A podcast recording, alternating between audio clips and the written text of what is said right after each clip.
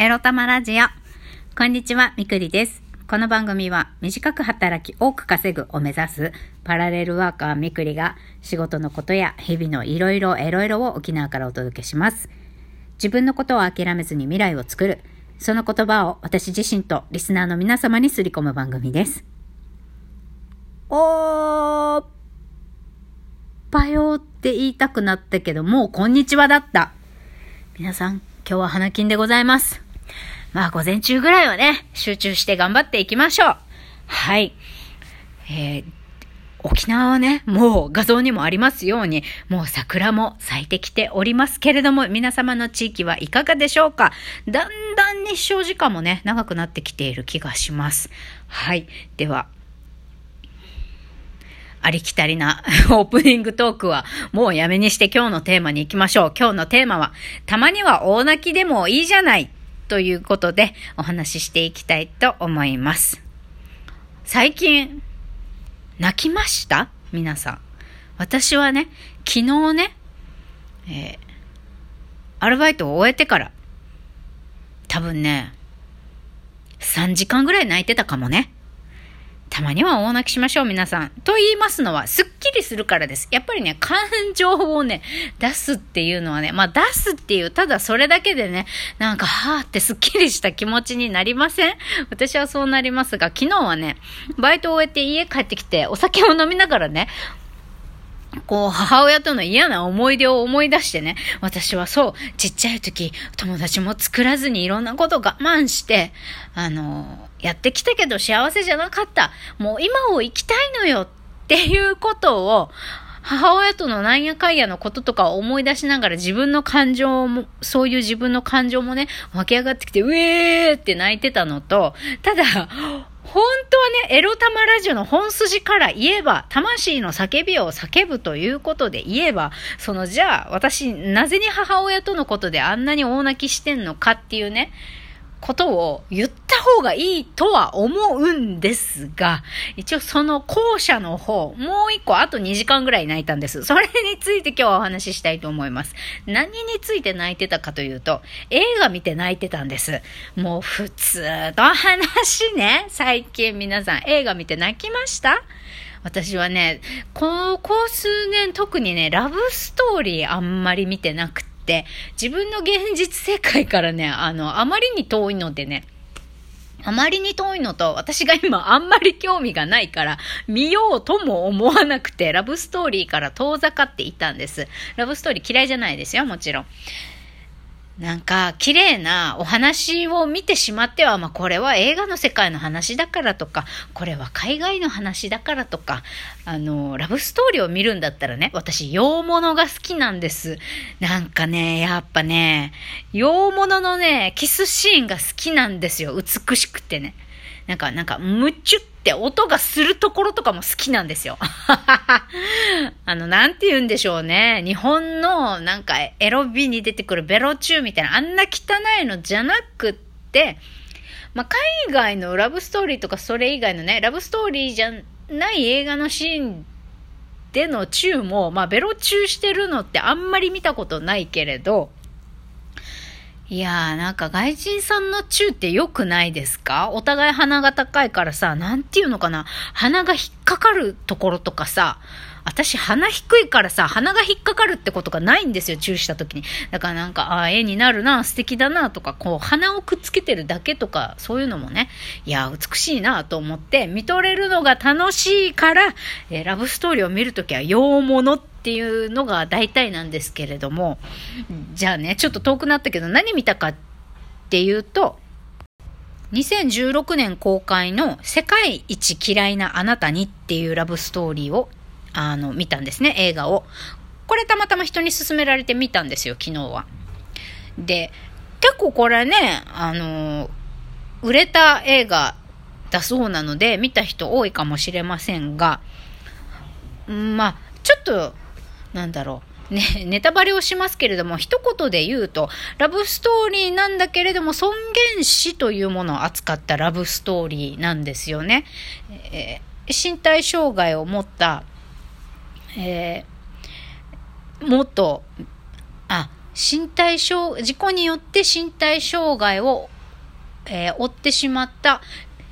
お金持ちのビジネスマンと、その彼を半年間、まあ、期間限定でね、介護する職に就いた女性とのラブストーリーを描いたものなんですが、まあこれを見てね、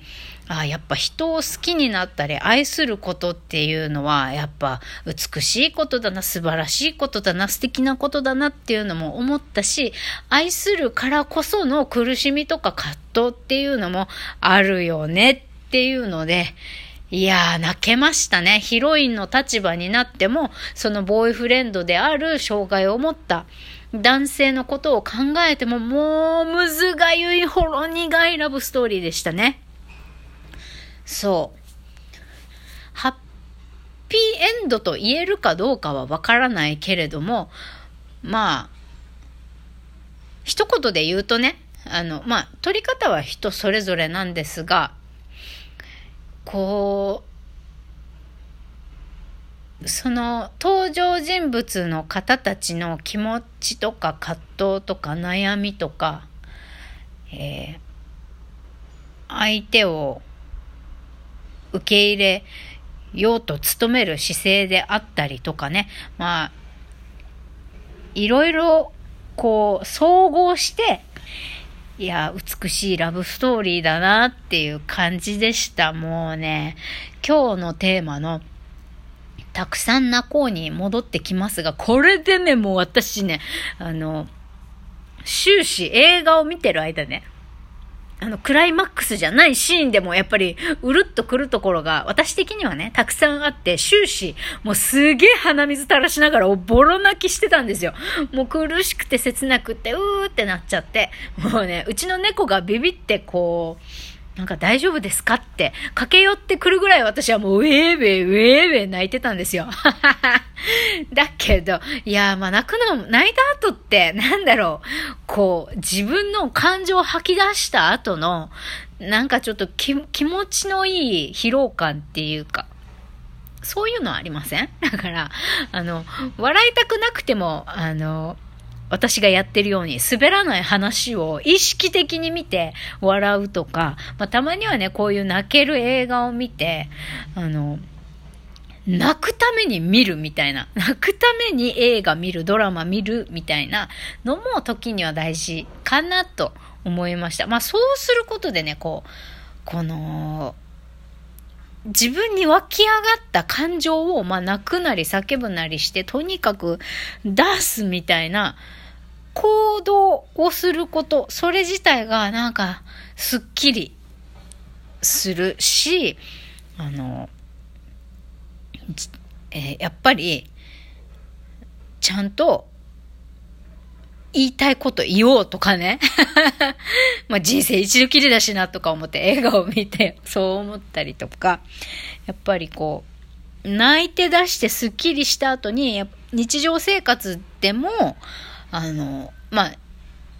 あんまり我慢せず出し切って、その日その日、毎回毎回すっきり終わらせる。こう、後腐れないとか、自分が潰れないようにストレス、あの、溜め込まないようにするとか、そういうこともね、あのー、毎日自分に対するアファメーションじゃないですけど、声に出すなり書くなりして、この、自分の考えや気持ちをあの100%できなくてもいいからとにかく言っていくっていうことを自分にすり込むためにもこ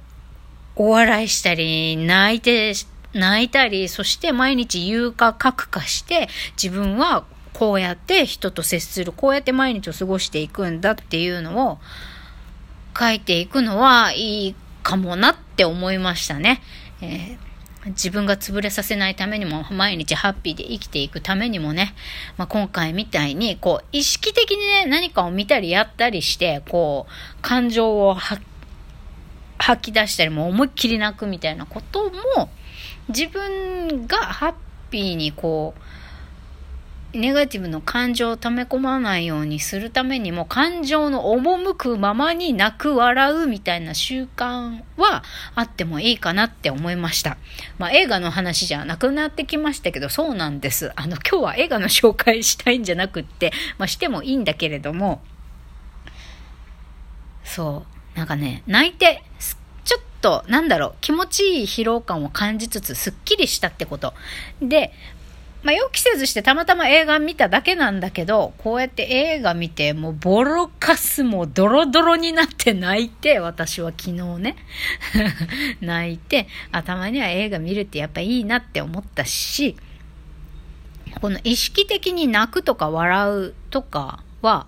あの、特にね、私みたいにね、あんまり友達いないとかさ、いろんな人と会って話す機会がそんなにないとか、あんまり外出ないとかね、そういう人とか、あと、感情を溜め込みやすい人とかにはおすすめだなって思いましたね。笑うのももちろんいいけど、こう感動して泣くとかね、もう現れ、心が現れるというか浄化されるというか、まあそういう泣きの時間もね、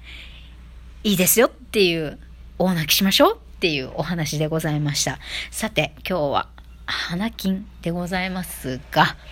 もうね、さっさと仕事片付けて、もう午後はね、ゆったりこうカフェラテとか紅茶とかさ、もうゆったりゆったり生産性の低い仕事をして、こう夜、アフターファイブ楽しむためにね、余力を残すことに集中するっていうね。そういうふうにやっていってもいいんじゃないかと思います。あるいはね、月曜日フル回転で仕事ができるように、その整えをしておく。まあ、書類なり仕事の段取りの整理をしておく。まあ、それで十分いいんじゃないかなと思いますね。なんで今日は仕事をささっと片付けたらば、大泣きしたり、大笑いしたりね、自分のこの一週間のいろんな 感情、気持ち、書いたり言わなかったり整理しなかったら私たち毎日の感情を忘れてしまうんです。だから今日仕事を終えたらぜひ泣く、笑う、やってくださいね。